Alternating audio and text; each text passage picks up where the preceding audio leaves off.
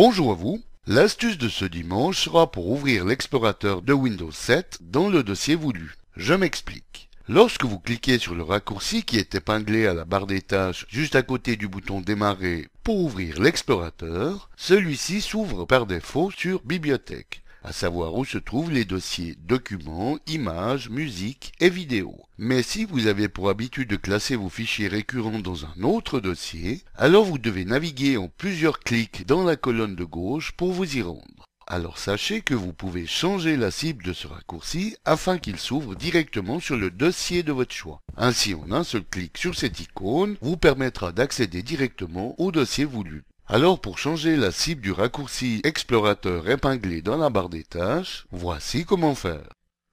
Donc, comme nous pouvons le voir en cliquant sur cette icône, s'ouvre par défaut l'explorateur de Windows 7 sur les bibliothèques, où se situent les dossiers, documents, images, musique et vidéos.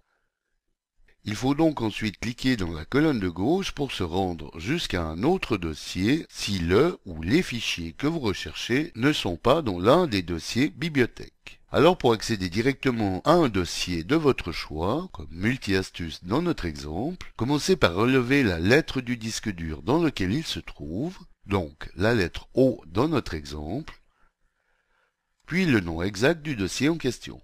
Rendez-vous ensuite sur l'icône de l'explorateur et faites un clic droit. Faites à nouveau un clic droit sur Explorateur Windows, puis dans le menu contextuel, cliquez sur Propriétés.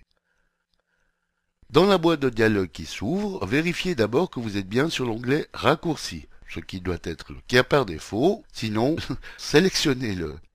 Allez ensuite dans le champ cible pour pointer votre curseur à la fin de l'intitulé présent, faites un espace, et ajoutez le chemin d'accès complet à votre dossier. Donc, O, qui est la lettre du disque dans notre exemple, deux points, barre oblique inversée, appelée aussi backslash, puis le nom du dossier en question. Validez ensuite en allant appuyer sur le bouton Appliquer, puis fermez la boîte de dialogue en cliquant sur OK.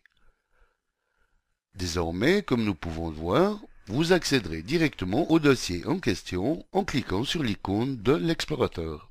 Petit bonus vidéo. Il vous est également possible d'accéder directement à un sous-dossier si telle est votre préférence. Pour ce faire, il suffit d'ajouter une barre oblique inversée à la fin du nom du dossier parent, puis le nom du sous-dossier, comme vidéo dans notre exemple, d'appliquer, de fermer la boîte de dialogue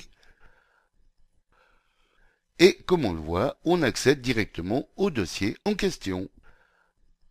Tout comme il vous suffira simplement d'effacer le chemin cible au dossier pour retrouver l'accès par défaut au dossier dans Bibliothèque.